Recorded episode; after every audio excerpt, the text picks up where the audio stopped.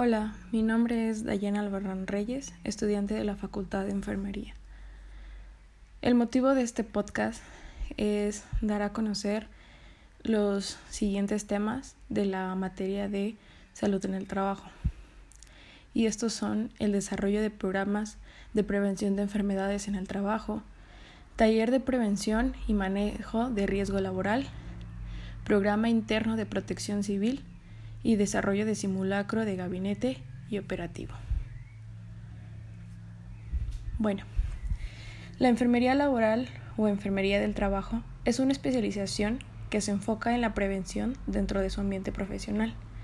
Por ende, tiene como objetivo principal promover y mantener el bienestar físico y mental de los trabajadores, es decir, su salud.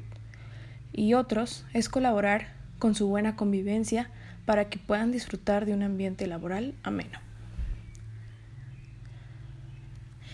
El programa de salud ocupacional tiene como propósito planificar, organizar, dirigir y controlar las actividades estratégicas definidas y adoptadas por la persona empleadora en su organización para entender la salud de las personas trabajadoras. El programa de salud ocupacional debe también complementar el diagnóstico de condiciones y medio ambiente del trabajo, con el propósito de tener la identificación de los riesgos laborales, las personas trabajadoras expuestas, los posibles efectos a la salud y seguridad, la priorización de la intervención de conformidad con el grado de, del año con el fin de gestionar la salud ocupacional. El taller de prevención y manejo de riesgo laboral es una herramienta sencilla y útil para identificar y analizar los riesgos laborales. Dentro de los siguientes objetivos que son principales son como la disminución de accidentes, incidentes y daños derivados del trabajo, así como sus consecuencias humanas, económicas y legales. También lugares de trabajo seguros y saludables. Eh, trabajadores más satisfechos e implicados en la empresa para un mejor este, ambiente laboral. También tiene como objetivo el aumento de la productividad, la disminución de desperdicios productivos en un sentido amplio, el aumento de la competitividad e imagen de empresa e impulsar el desarrollo del proyecto empresarial, cumplir con la legislación vigente en materia de seguridad y salud laboral y evitar las consecuencias legales de los cumplimientos pues de esta misma. Dentro del desarrollo de simulacro de gabinete y operativo.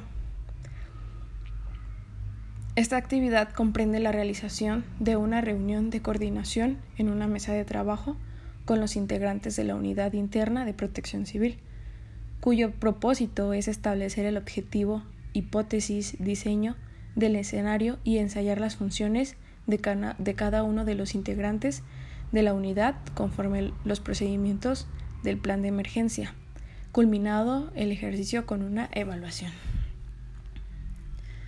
Dentro de las características básicas de los simulacros se encuentra representar una situación de emergencia predeterminada, la cual está relacionada con los riesgos detectados que se encuentran.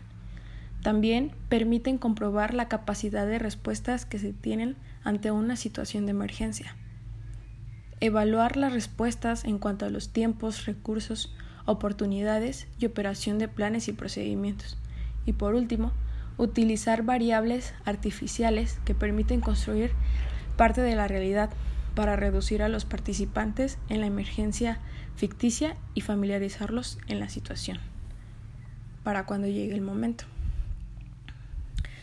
Y bueno, como consideraciones generales, debemos mantener la calma evitando gritar o realizar acciones que manifiesten pánico.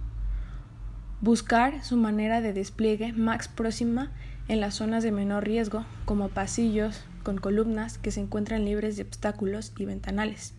O el repliegue consiste en alejarse de ventanas y objetos que puedan salir disparados en un mismo. También realizar de manera inmediata el corte de energía a fin de evitar riesgos como circuito o exposición. También realizar el cierre de suministros de gas para evitar fugas en caso de que las tuberías hayan sufrido daño. Y por último, realizar el pase de lista de personas constantes y flotantes para determinar si falta alguna persona y activar en caso necesario la brigada de búsqueda y de rescate.